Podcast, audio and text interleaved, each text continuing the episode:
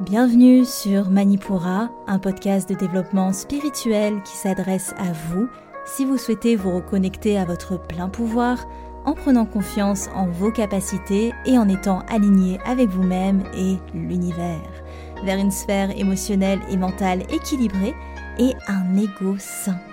Je suis Amba, énergéticienne, tarot, astrologue, et ma mission est de vous aider à développer toutes les ressources déjà en vous. À travers des outils comme l'énergétique, l'astrologie et la cartomancie, mon objectif est de vous rendre acteur de votre mieux-être et indépendant sur le chemin de votre spiritualité. Je vous souhaite une excellente écoute. Bonjour à tous et bienvenue sur le podcast Manipura.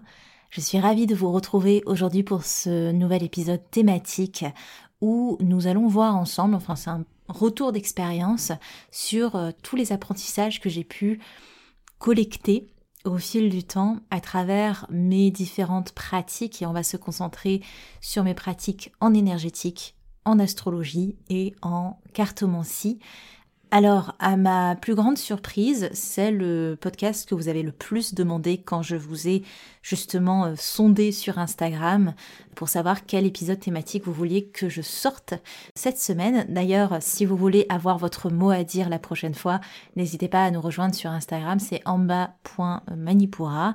Et en parlant d'Instagram, je vous lis un avis, j'en profite, qui m'a été laissé sur la plateforme par Déborah et qui dit Coucou Amba, je veux te dire un immense merci pour la séance d'hier en Theta Healing. C'est fou, ça m'a fait beaucoup de bien et je sens que ça continue. Même si on ne l'a pas travaillé directement, ça m'aide aussi dans ma rupture. C'est assez flagrant, je sens que je me concentre un peu plus sur moi, il y a encore du chemin, mais je suis sur la bonne voie grâce à toi. Merci. Merci beaucoup Déborah pour ta confiance, été ravie de t'accompagner. Euh, et si comme Déborah, vous voulez me laisser un avis, n'hésitez pas, ça se passe soit sur votre plateforme d'écoute, si vous voulez laisser un avis sur le podcast, ça me ferait vraiment plaisir, ou euh, sur mes réseaux sociaux, n'hésitez pas. Ok, donc aujourd'hui c'est clairement un déballage d'expérience que je vous livre. Je sais pas euh, ce que ça rendra, je sais pas si ça intéressera. J'ai pas fait de script, donc c'est vraiment encore une fois totale liberté. On verra bien où ça nous mène. Mais si mon expérience ou en tout cas ce que je peux vous amener euh, vous sert, moi ça me va et j'en suis très contente. Je suis absolument certaine qu'il y aura des points que j'aurai manqués parce que à chaque fois que j'ai un apprentissage, ben, je le note pas quelque part forcément. Il y a tellement de choses à dire, j'ai tellement appris en chemin que ce que je vous fais aujourd'hui, c'est un résumé, c'est quelques points, mais évidemment, bref, c'est un apprentissage en continu euh, hyper riche, quelle que soit la pratique. Alors aujourd'hui, je me concentre sur les miennes, hein, évidemment, sur celles que je connais, mais tout outil est porteur de transformation, de remise en question, de réflexion intéressante. Évidemment, je me concentre sur ce que je connais, mais nul doute que vos pratiques sont aussi euh, incroyables pour vous aider dans votre cheminement.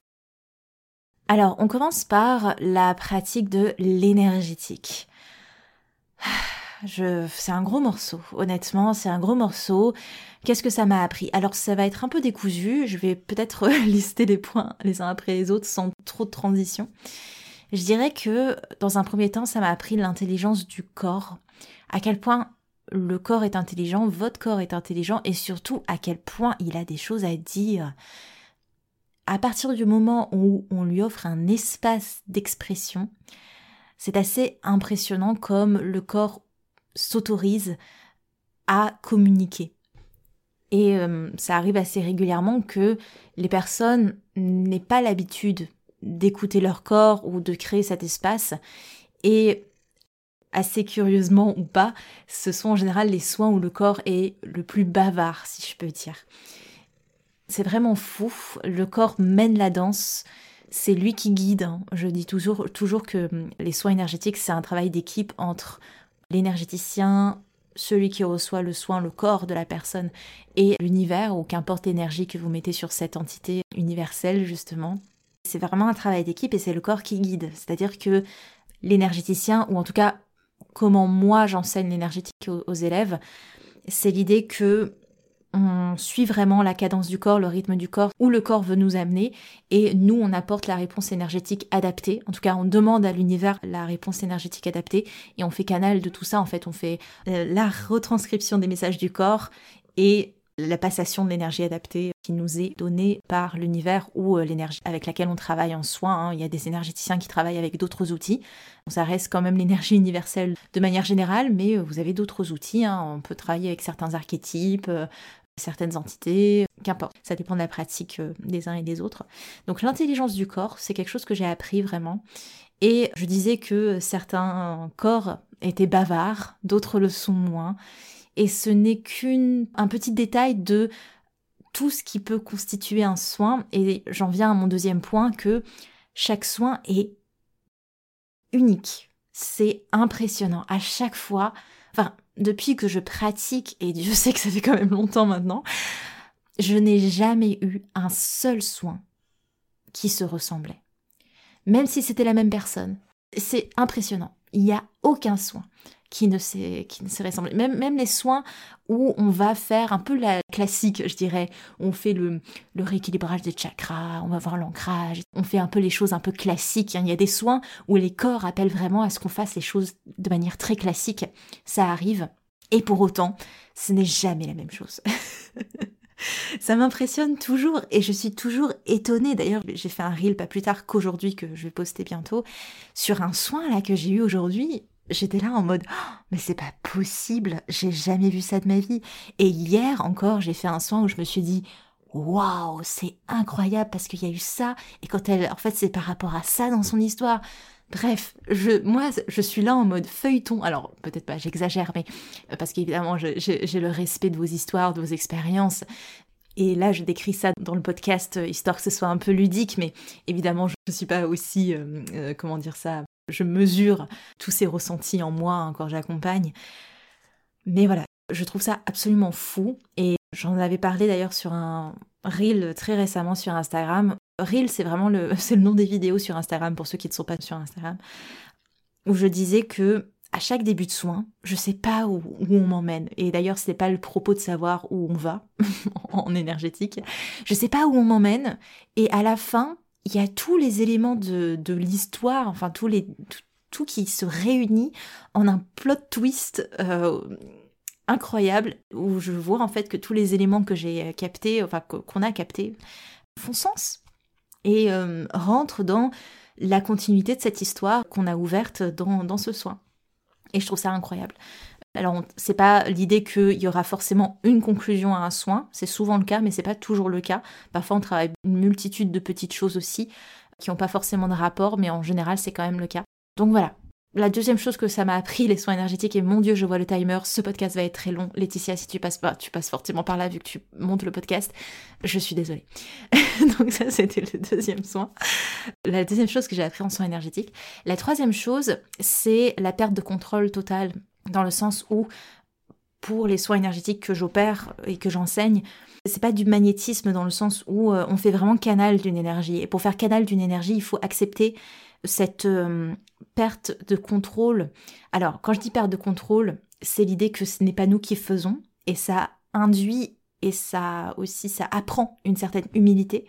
C'est pas moi qui fais le soin, il y a quand même un certain contrôle dans le sens où bah, être un bon canal, c'est-à-dire assurer un espace safe de travail énergétique, que la personne soit entre guillemets encadrée dans notre bulle ou en tout cas dans, notre espace de travail pour que tout soit en, en, sécurité, si je peux dire, et que nous aussi on soit euh, bien assis dans notre énergie pour pouvoir travailler de manière efficace. Alors, quand je dis travailler et efficace, c'est pas du tout le vocabulaire de l'énergétique, mais euh, j'espère que vous mettez de la nuance là-dedans, c'est juste pour euh, faire comprendre mon propos, mais c'est pas forcément un, travail dans l'idée de labeur, et c'est pas non plus une histoire d'efficacité, parce que ça n'a rien à faire dans un soin énergétique, euh, l'efficacité, enfin bref.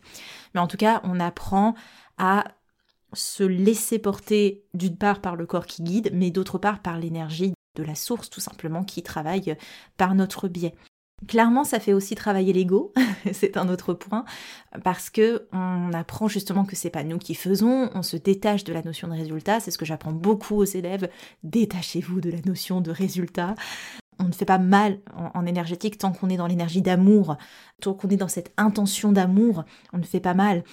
Et pourquoi ça fait travailler l'ego? Parce que ben, tous les doutes qu'on peut avoir sur notre pratique, évidemment, on peut se remettre en question, il n'y a pas de souci, mais dans le soin, quand on est dans le soin, il faut bien comprendre que on n'est pas dans, celui qui va prendre des décisions.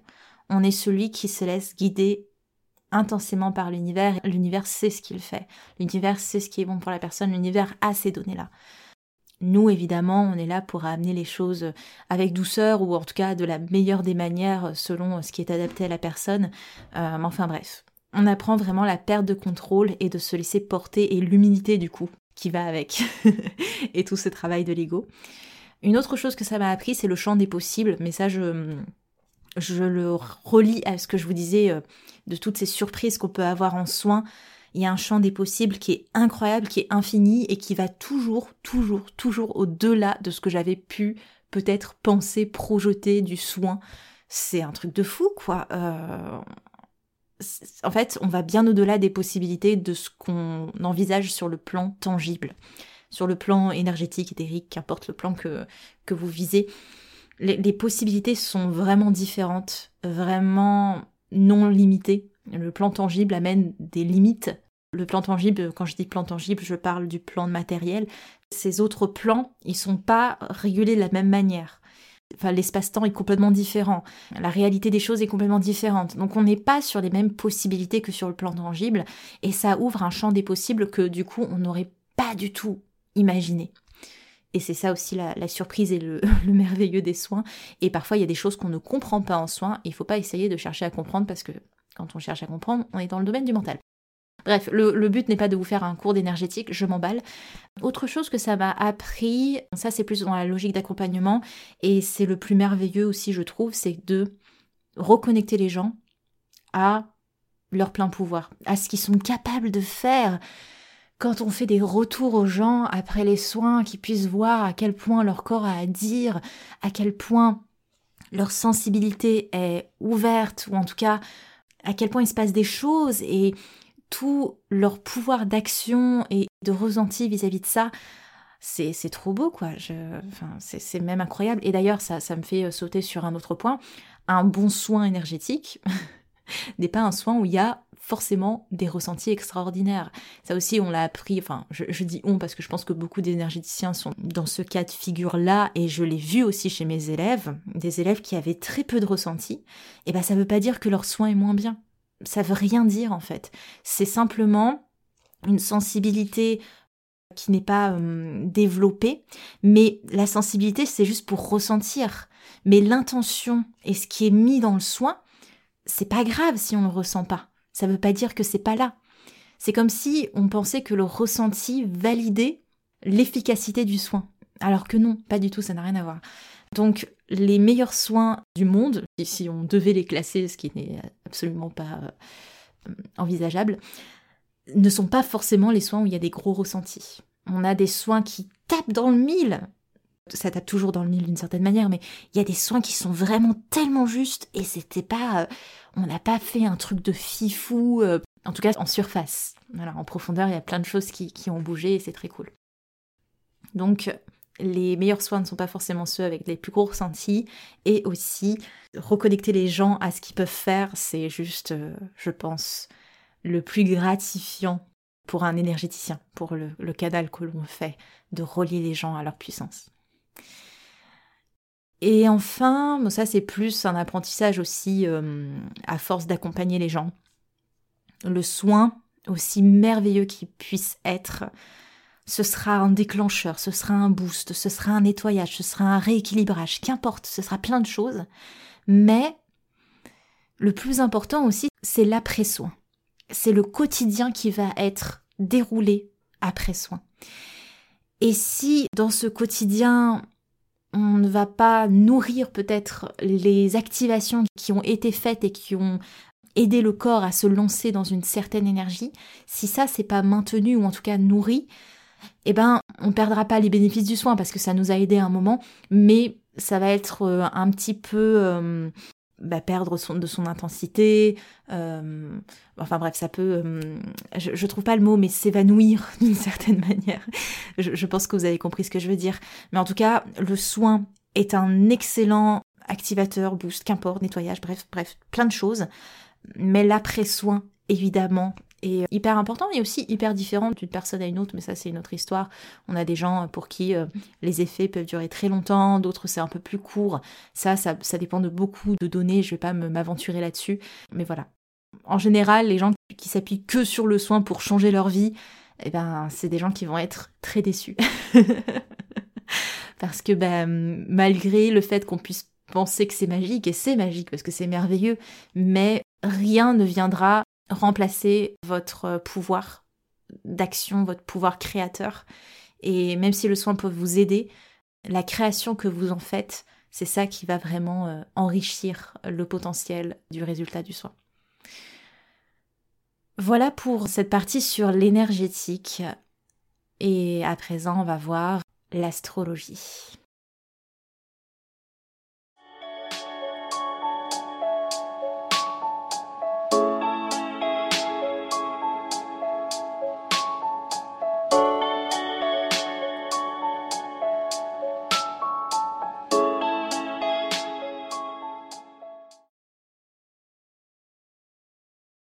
Que la partie astrologie sera un peu plus courte, je ne sais pas trop. En tout cas, qu'est-ce que la pratique de l'astrologie m'a apprise? Ah, Tellement de choses aussi. C'est une toute autre approche. C'est une toute autre approche et je pense que c'est ça aussi qui a été peut-être le plus dur quand on est une personne qui travaille beaucoup à l'intuitif, de tout d'un coup passer à un outil où l'intuitif est en fait 50% de l'outil, voire peut-être 40%. Et le reste, c'est de la connaissance et aussi de l'entraînement. C'est pas du tout la même dynamique. Et comme une personne qui est très analytique et euh, beaucoup dans l'apprentissage, ce sera peut-être plus difficile pour elle de passer à des pratiques où c'est juste de la pure intuition ou, ou du pur lâcher prise, comme les soins énergétiques par exemple. Donc l'astrologie, il y a une certitude que j'ai appris en chemin, c'est que personne n'est doué en astrologie. Enfin, il n'y a pas de don. Au début, tout le monde est à la même enseigne, et même pour tous les moments, tout le monde est à la même enseigne, dans le sens où c'est du travail. C'est vraiment, vraiment du travail. C'est de l'entraînement. Vous sentez que j'ai souffert, non? Non, je veux dire que on se prend la tête parfois, c'est beaucoup de cartes étudiées, beaucoup de temps à comprendre, à hum, faire des liens, etc., etc. Parce que en astrologie, s'il y a bien une chose aussi qu'on apprend au fur et à mesure, c'est que une information ne veut pas dire une vérité. D'une carte à un autre, d'un thème à un autre, un thème astral, ce qu'on lit peut être vécu complètement différemment d'une personne à une autre. On ne peut pas faire de vérité absolue d'une seule euh, recherche, d'une seule trouvaille. Il faut mettre en perspective tous nos apprentissages, toutes nos expériences, toutes nos recherches pour vraiment se faire une idée bien précise d'un point. Bref, je ne vais pas trop vous embrouiller, mais en clair, l'astrologie, c'est quelque chose qu'on confronte tout le temps on remet tout le temps en question notre pratique parce qu'il y a plein de manières différentes d'approcher l'astrologie dû au fait qu'il y a plein de courants, que c'est un outil vivant, que c'est un outil qui est vieux aussi, qui évolue en fonction des époques. C'est une langue, c'est vraiment une langue avec différentes profondeurs, différentes strates. Et c'est infini. C'est vraiment infini. Il y a un truc, je pense que tous les astrologues seront d'accord avec moi, en clair, plus, euh, plus je sais, moins je sais. C'est vraiment ça. À partir du moment où on, a masterisé, si, si ce serait possible, quelque chose en astrologie, il y a toujours quelque chose en plus. Il y a toujours une profondeur, il y a toujours une manière de. Et d'ailleurs, il n'y a pas de chemin préécrit. C'est ça aussi qui est frustrant en astrologie, c'est que quand on commence, on a envie de faire la lecture parfaite, mais il n'y a pas de lecture parfaite parce qu'il n'y a pas de mode d'emploi, tout simplement. Il n'y a pas de mode d'emploi de la lecture parfaite. Une lecture, c'est de la connaissance, de l'expérience et un peu d'intuition aussi. Et d'être dans du... Je ne sais pas si c'est d'être dans du bon sens, mais en tout cas, ce qu'apporte un astrologue, et c'est pour ça que d'ailleurs les astrologues sont irremplaçables par des machines, hum, malgré les sites internet euh, où on peut trouver des lectures astrales déjà pré-remplies par un ordinateur. L'astrologue va corréler les points entre eux pour amener une logique de lecture qui soit personnalisée à la personne. Parce qu'une carte, c'est rien de plus que des énergies en 2D, mais euh, l'astrologue, lui, il va pouvoir mettre ça en 3D avec le dialogue, avec le, le, retour de ses consultants, la manière dont les personnes vivent leur thème. Et d'ailleurs, ça m'amène à un autre point entre ce qu'on peut lire et la manière dont la personne vit cette réalité, il y a vraiment un gap. La réalité du vécu de la personne face à ces énergies de son thème astral, c'est vraiment quelque chose de totalement différent. C'est quelque chose que l'on peut que appréhender à force d'expérience, de communication avec ses consultants, comment la personne vit et utilise les énergies que on lui décrit, c'est ça le plus important. Si on fait des lectures astrales et que je vous dis euh, de A à Z, bah vous avez euh, ça, et ben ça fait ça, ça, ça fait ça, ça, ça fait ça, ça, ça fait ça. Ouais, ben ça vous avance à quoi? Mais par contre, si on voit comment vous pouvez utiliser ça, quelles sont vraiment les choses que vous exploitez dans votre thème, quelles sont les choses que vous exploitez moins, quelles sont les énergies sur lesquelles vous pouvez compter, quelles sont les énergies sur lesquelles vous pouvez vous appuyer, etc. etc. C'est là qu'on apporte une dynamique au thème, c'est là qu'on le met en 3D. Et d'ailleurs, ça m'amène à un autre point faire une lecture parfaite, justement, c'est juste euh, pour gonfler son ego d'astrologue, parce qu'au final, une bonne lecture, c'est une lecture qui va aider la personne. C'est une lecture après laquelle la personne aura des outils concrets pour développer, explorer le point pour lequel elle est venue vous voir. Et ça, c'est cool, ça c'est fort. Et c'est encore plus fort quand on sait exactement pourquoi la personne vient nous voir en fonction de ses transits planétaires. Moi j'aime bien, ça fait, ça peut faire mouche à chaque fois. Bon, enfin bref, ça c'est, ça c'est l'ego d'astrologue. en tout cas, ça place pas mal d'humilité. D'ailleurs, comme toutes les pratiques hein, que je décris aujourd'hui, hein, ça travaille beaucoup l'humilité, on travaille beaucoup son ego, ça c'est clair et net. Un autre point euh, sur lequel je pourrais développer, c'est bah, que ça m'a appris forcément l'influence du macrocosme sur le microcosme, l'influence de toutes ces énergies, de ces vibrations, mais aussi le pouvoir de notre microcosme pour interagir avec ce macrocosme.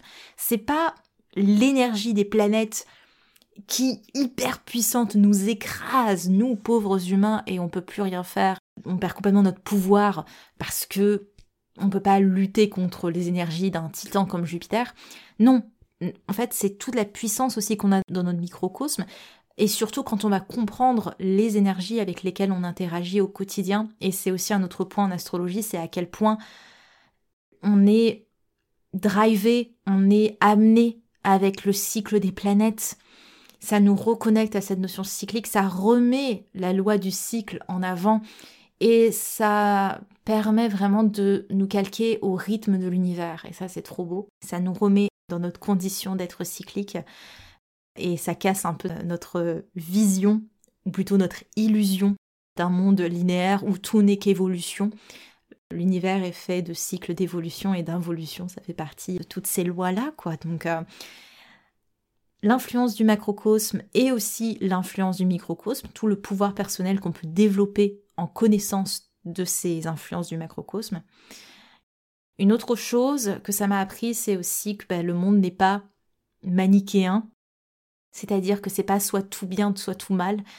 L'astrologie amène énormément de nuances, énormément de dualité.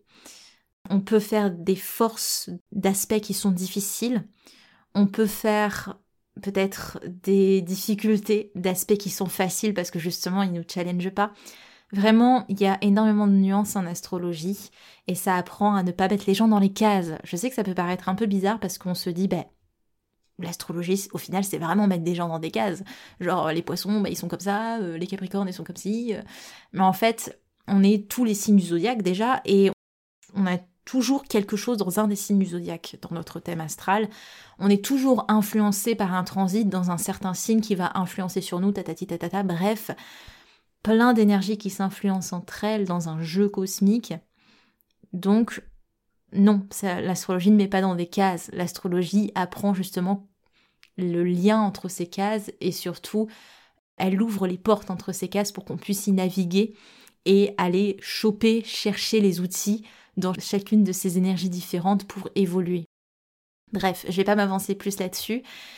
Et enfin, je dirais que ça m'a apporté l'astrologie le juste équilibre entre connaissance et interprétation, c'est-à-dire ben Ok, le mental est utile pour l'astrologie, c'est clair et net.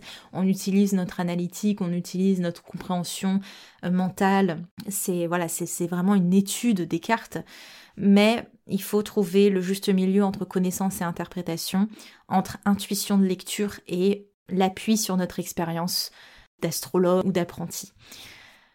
Voilà, et ça m'a pris aussi l'assiduité. Là où en énergétique, bon, en énergétique, il faut quand même garder un bon taux vibratoire, ou en tout cas un minimum pour pouvoir exercer. En cartomancie, il faut quand même une assiduité pour bien connaître ces jeux. Ces jeux, ces, decks de cartes. Mais en astrologie, quand même, l'assiduité, elle est. c'est un autre level, quoi. En tout cas, c'est peut-être moi aussi. Je sais que l'astrologie, quand je me suis lancée, et euh, je me suis dit, waouh, mais en fait, je suis pas douée du tout. je suis pas douée du tout. Et en fait, euh, ça a été que du boulot, quoi. Euh, la persévérance, la persévérance. Et encore, j'ai beaucoup de choses à apprendre. Hein. Beaucoup, beaucoup, beaucoup, beaucoup. Voilà à peu près ce que je pourrais dire sur l'astrologie. Il y a sûrement d'autres choses.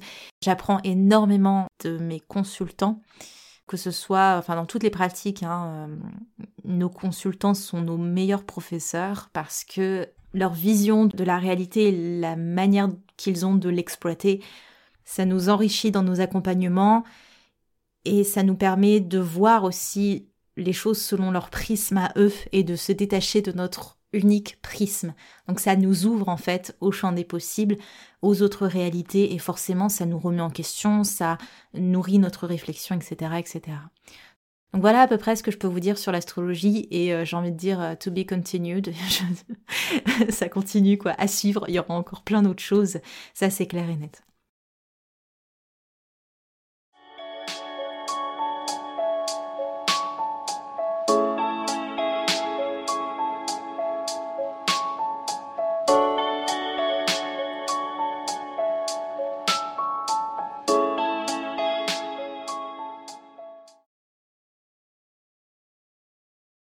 Et on est parti sur la, bah, la, troisième partie, le troisième outil qui est la cartomancie.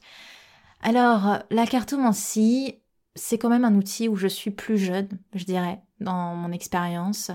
D'ailleurs, j'ai mis ces pratiques dans leur ordre d'importance, ou de longévité plutôt, dans mes expériences, c'est-à-dire que j'ai fait depuis plus longtemps de l'énergétique que de l'astrologie et je fais plus longtemps de l'astrologie que de la cartomancie. Mais quand même, j'ai assez de recul pour pouvoir vous dire ce que j'ai appris parce que maintenant j'utilise beaucoup la cartomancie aussi dans les soins. Enfin, il y a vraiment un lien entre toutes ces pratiques et j'imagine aussi que pour vous, dans les pratiques que vous affectionnez, il y a un lien entre elles, où il y a l'une nourrit l'autre d'une certaine manière. Par exemple, l'astrologie amène quelque chose de beaucoup plus pratico-pratique ou analytique, là où l'énergie va amener cette place au ressenti. Donc ça se répond, si vous voulez, ça s'équilibre et il y a des gens à qui ça parle le plus un outil, d'autres l'autre, bref, bref, bref. Donc pour revenir à la cartomancie, je dirais que la plus grosse euh, expérience que ça a pu m'amener, c'est l'importance du détail, l'infini du microcosme et la puissance des symboles. Mon Dieu. Je pense que quand on s'exerce en cartomancie, quand on est dans ce travail de recherche et que on est passionné par euh, le message des cartes, on est beaucoup plus précautionneux, attentif à l'énergie des symboles et à leur synergie aussi entre eux à l'égrégore aussi qu'ils ont construit au fil des, siècles hein, pour, euh, pour beaucoup d'entre eux, la puissance des symboles, l'infini du détail du microcosme, tout ce qu'on peut tirer d'un seul petit élément sans forcément aller chercher plus loin. Parfois, un élément vaut, enfin un symbole, vaut mieux que mille mots. Et c'est là la puissance, je trouve, de la cartomancie. C'est à quel point on peut faire passer un message avec pas grand-chose, parce qu'il y a tellement d'essence, il y a tellement d'énergie dans un symbole que ça suffit en fait pour aller à l'essentiel. C'est ça aussi que j'aime beaucoup avec la cartomancie, c'est qu'on va beaucoup à l'essentiel. Et d'ailleurs, ça peut être, je dirais, une euh, pas une erreur parce qu'il n'y a pas vraiment d'erreur, mais un biais dans lequel on peut tomber, c'est d'être dans le tout ou rien en cartomancie, soit c'est ça, soit c'est ça. Mais ça, je pense que c'est au début, quand on comprend peut-être pas ou un peu moins bien cette notion de justement, on va droit au but, mais il y a quand même des nuances là-dedans, en chemin. Et quand on commence en cartomancie, on peut euh, peut-être plus se focaliser sur ah ben ça est égal ça et ne pas apporter ces nuances-là. Donc certes, ça va droit au but, mais il faut comprendre encore une fois que le monde n'est pas manichéen et que tous les symboles dits négatifs ont en fait beaucoup de, belles choses à apporter et tous les symboles dits positifs ont, des choses peut-être un peu plus challengeantes aussi qui peuvent se profiler c'est pas c'est pas un jeu de bonne ou de mauvaise carte, de bonne ou mauvaise euh, prédiction. Alors j'aime pas trop le mot prédiction, mais il y a plein de nuances, évidemment. La euh, deuxième chose que m'a apporté la cartomancie, c'est la place du libre arbitre. Alors dans toutes les autres pratiques, hein, évidemment, mais dans la cartomancie encore plus, parce que c'est justement de ne pas donner tout le pouvoir à l'outil de guidance. Je dis outil de guidance parce que ça peut être les cartes, mais ça peut être aussi le pendule. Une fois que on les laisse dans leur qualité d'outils, d'outils très puissants, très intuitifs hein, évidemment, mais qu'on n'oublie pas la puissance, la place primordiale, essentielle de notre libre arbitre, alors on peut faire euh, des guidances qui euh, sont euh, pertinentes parce que bah, justement on garde ce côté, ok, j'ai toujours mon pouvoir d'action, je peux toujours changer la donne, je peux toujours amener, insuffler l'énergie que j'ai envie d'amener d'insuffler. Les cartes ou le pendule sont là pour me guider sur une énergie présente. Après, moi, si j'ai envie de changer cette énergie, grand bien me fasse, je peux. Donc la cartomancie amène cette euh, importance, remet le libre arbitre en premier lieu, et c'est là qu'on peut utiliser ces outils euh, de manière complètement alignée et sans crainte. On n'est pas dans la crainte du résultat et on n'est pas dans l'attente du résultat non plus, parce qu'on peut être dans l'attente du résultat. Et d'ailleurs, ça me fait venir à ce prochain point qui est peut-être quelque chose qu'on apprend aussi au fil du temps, c'est de ne pas faire dire aux cartes ou ne pas faire dire au pendule ce que l'on veut entendre. Donc ça c'est un entraînement au début, je pense, qui passe assez vite. Euh, franchement, c'est pas forcément quelque chose qui reste dans le temps. Mais c'est vrai qu'au début, on peut avoir tendance à interpréter les choses comme ça nous arrange, quoi. Et c'est ça, je pense, le juste équilibre qui peut être difficile au début, c'est entre ne pas faire dire aux cartes ce que j'ai envie qu'elles me, disent, mais en même temps, être assez éveillé pour voir qu'est-ce que ces symboles, qu'est-ce que ces cartes éveillent en moi. Je ne sais pas si je me fais comprendre, mais au début, cette frontière entre ces deux pôles, elle, peut être un peu fine et un petit peu difficile à appréhender. Parce que quand on va tirer les cartes, et d'ailleurs j'en ai fait tout un atelier, sachez-le, je viens de me rappeler des choses qui sont euh, sur mon site. Il y a un atelier euh, pour apprendre à tirer ces cartes d'oracle. Alors c'est pas du tarot, mais pour euh, appréhender un oracle et pour apprendre à faire ses premiers tirages, si vous voulez, qui est disponible sur mon site internet. C'est un, atelier, un replay d'un atelier que j'avais fait, qui, voilà, c'est disponible, sachez-le. Mais en tout cas, j'apprends en premier lieu, avant d'aller chercher l'interprétation de la carte, qu'est-ce qu'elle veut dire, ta ta qu'est-ce qu'elle vous fait ressentir, cette carte? Qu'est-ce qui vient à vous? Quand vous l'observez, quand vous vous imprégnez de son énergie. C'est là qu'on peut vraiment faire des lectures qui sont pertinentes parce que avant d'aller chercher une interprétation euh, qui peut être euh, très euh, mécanique selon peut-être les connaissances que l'on a de son oracle, on va plutôt aller vers le cœur directement et voir ce que ça retransmet dans notre cœur, qu'est-ce que ça lit en nous, bref. C'est hyper passionnant. Mais en tout cas, voilà, ça, c'est un point au début, je pense, quand on commence tout outil de guidance, c'est de accepter aussi les messages qui nous sont délivrés, surtout en pendule. En pendule, on peut être un peu plus, euh, je dirais, têtu au début. Parce qu'on se dit, oh non, peut-être que je l'ai mal fait, etc. Mais non, non, non, en général, le pendule, c'est ce qui. Enfin, quand on a acquis sa maîtrise de son pendule et qu'on sait l'utiliser, bah, en général, le pendule dit ce qu'il a à dire, quoi.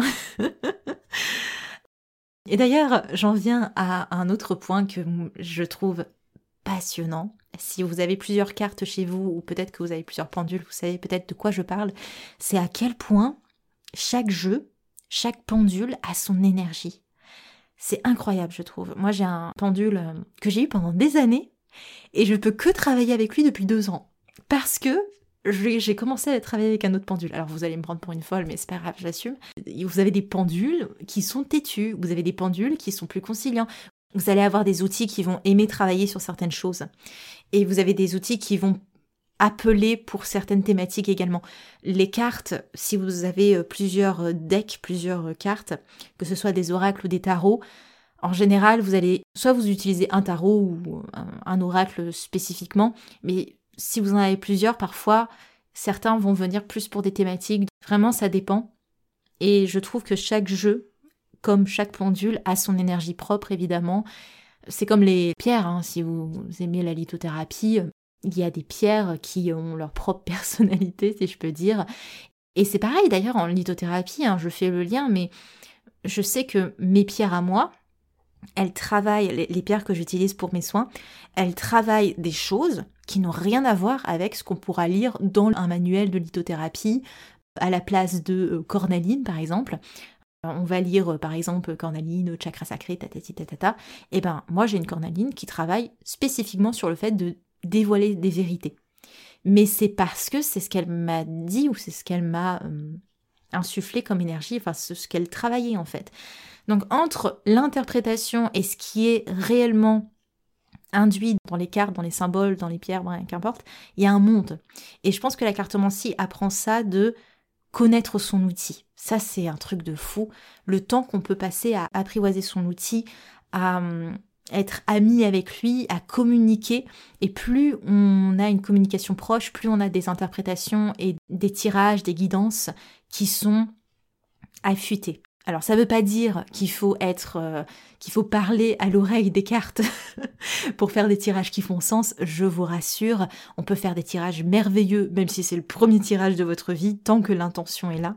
Il y a une certaine complicité qui est pour tout outil, hein, d'ailleurs, je dis n'importe quoi, mais mon passé fait que, mais si vous avez une voiture que vous connaissez très bien, forcément, vous savez mieux rouler avec que la voiture de votre voisin que vous venez juste d'emprunter. Donc voilà, c'est, je schématise, mais c'est un petit peu ça aussi, même si c'est un peu moins glamour l'exemple que je prends, enfin bref. Et la dernière chose que je pourrais développer, c'est les cartes, à quel point elles peuvent nous guider également, comme en énergie d'ailleurs. Parfois, vous pouvez apprendre certains tirages, mais moi, enfin, je sais que dans ma pratique, souvent, les, ça vient hyper intuitivement, en fait. Enfin, je pense qu'on est beaucoup comme ça, hein, de toute façon, il n'y a rien d'extraordinaire, mais les cartes vont savoir exactement quel tirage, comment euh, positionner les choses, hum, quel couple de cartes euh, créer, etc., etc. Et on se laisse complètement guider par son outil. Pareil pour le pendule. Je sais que le pendule, hum, il m'a appris à hum, l'utiliser. C'est lui qui m'a appris comment l'utiliser. C'est pas moi qui ai appris à l'utiliser. C'est vraiment différent. Il m'a vraiment guidé dans cet apprentissage. Les cartes, c'est pareil. Donc c'est vraiment l'outil qui nous guide. C'est ça le juste milieu avec la cartomancie et tous les outils de guidance, je trouve, c'est apprendre à se laisser guider par l'outil, mais ne pas oublier que ça reste un outil qui sert notre libre arbitre après. C'est notre libre arbitre qui reste le maître de ce que l'on veut développer.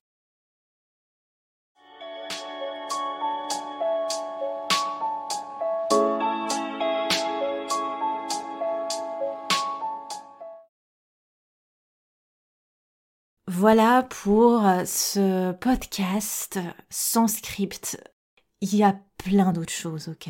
Je ne serai pas résumer euh, tous les apprentissages que j'ai fait en chemin. Et d'ailleurs, une des meilleures manières de savoir un peu tout ça au jour le jour, peut-être, c'est d'être sur Instagram parce que je fais souvent des reels avec euh, des choses que j'ai vues en soins ou des stories avec un soin que je viens d'avoir et les choses qui se sont présentées et comment c'était intéressant. J'aime beaucoup partager ce genre de choses-là pour que justement vous voyez la multitude de possibles dans les rendez-vous que je donne ou même dans les formations aussi, parce qu'avec les élèves, je vois aussi qu'il y a énormément de richesse dans leur manière d'apprendre. Elles ont toutes leurs problématiques, mais aussi leurs spécificités. Et bref, c'est hyper riche. Donc sur Instagram, je sais que je partage très facilement tout ça, donc n'hésitez pas à venir nous rejoindre. Et dans tous les cas, j'espère que ça vous a inspiré, que ça a peut-être euh, pu ouvrir une réflexion pour voir les outils que vous utilisez et ce que vous avez appris en chemin avec ces outils-là. Ou peut-être, si vous êtes euh, intéressé par euh, l'énergétique, la cartomancie et l'astrologie, d'avoir un, petit retour d'expérience sur ces outils-là sur le long terme, qu'est-ce que ça peut apporter comme richesse. J'espère que ça a pu vous être utile dans tous les cas.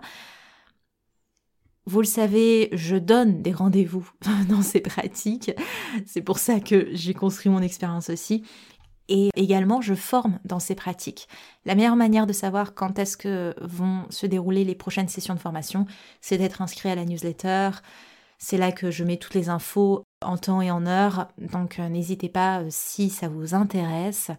Dans tous les cas, vous savez, vous avez pas mal de contenu gratuit aussi à disposition sur euh, mon site internet ou dans le lien dans la description de l'épisode, vous pouvez aller voir ça pour vous aider à expérimenter vous-même tout ça. Évidemment, le but étant de vous inspirer peut-être à faire de même, en tout cas d'aller sur votre cheminement, expérimenter les choses que vous devez expérimenter.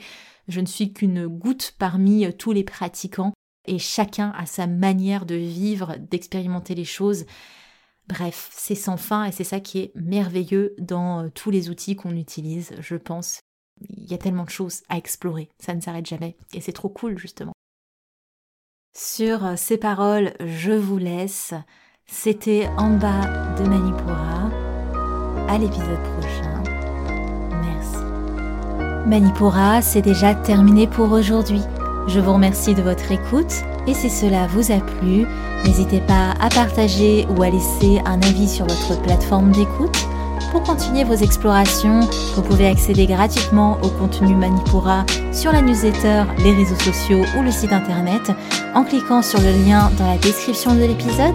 Quant à moi, je vous dis à la prochaine et surtout prenez bien soin de vous.